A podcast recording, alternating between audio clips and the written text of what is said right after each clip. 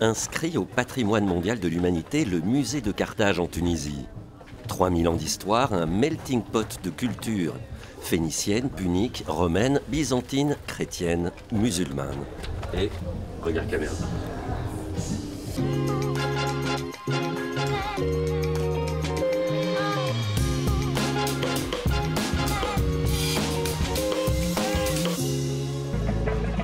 Ce berceau de l'humanité accueille aujourd'hui la 14e édition de la Tunis Fashion Week. Première pépite découverte, une collection réalisée à partir de déchets plastiques marins recyclés. J'ai vraiment dessiné cette euh, mini collection à partir de deux axes, donc autour de la mer. Et puis deuxième axe, on va trouver dans les vêtements des détails euh, métalliques, euh, or, qui rappellent par exemple l'armure d'Hannibal. Et puis il y a une petite broderie aussi très spéciale qui représente la déesse de la fécondité, la déesse de Carthage, Tanit. Et voilà, c'est une partie de l'histoire de la Tunisie que je souhaitais mettre en avant.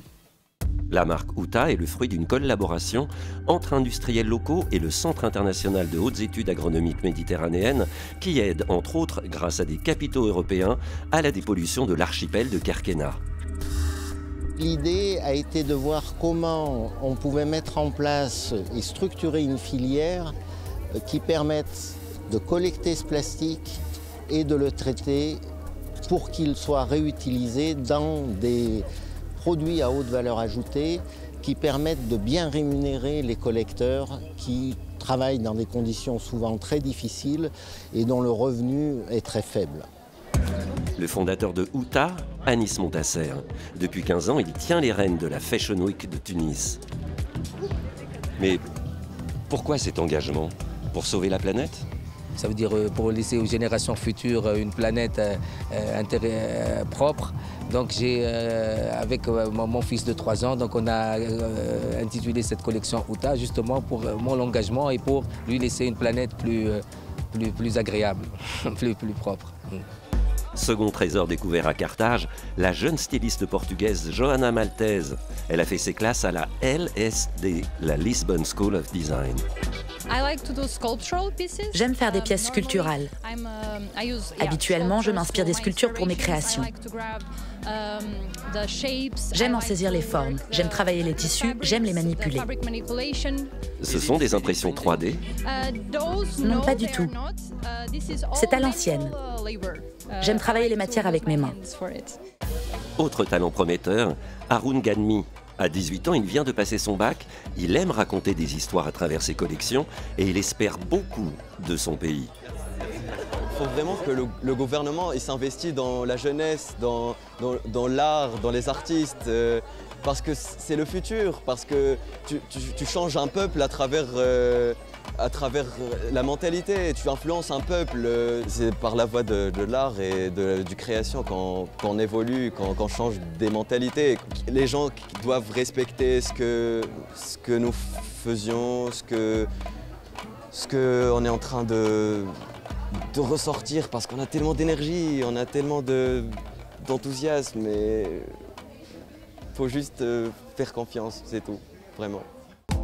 Mouda Benbram était elle styliste à Paris chez Chantal Thomas. Au sortir d'une relation toxique avec son époux, elle prend le taureau par les cornes, décide de monter sa propre maison de couture et modernise les codes de la fouta blousa, la robe traditionnelle de mariée tunisienne. Aujourd'hui, la maison a 16 ans. À 16 ans, oui, exactement. exactement.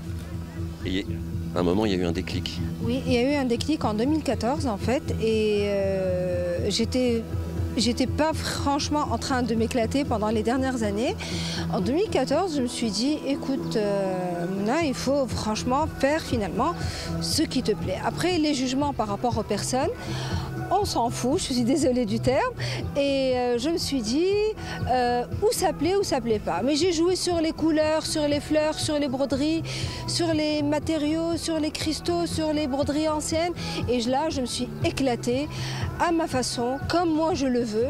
Et finalement, ça a plu. Le déclic était là, ça a plu. Et heureusement, donc les collections, finalement, j'ai terminé un peu sur ce, sur ce sens. Euh, et je me suis dit, c'est moi qui habille les gens et pas les gens qui me demandent de, ce que je dois faire.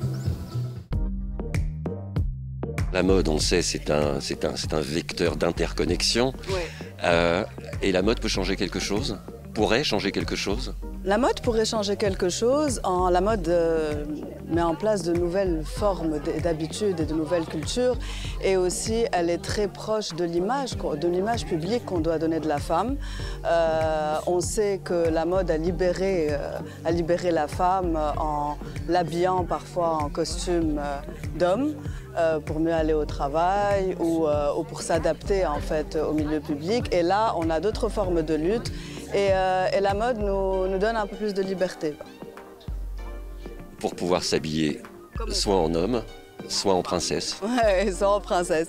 Soit en princesse orientale aussi. oui.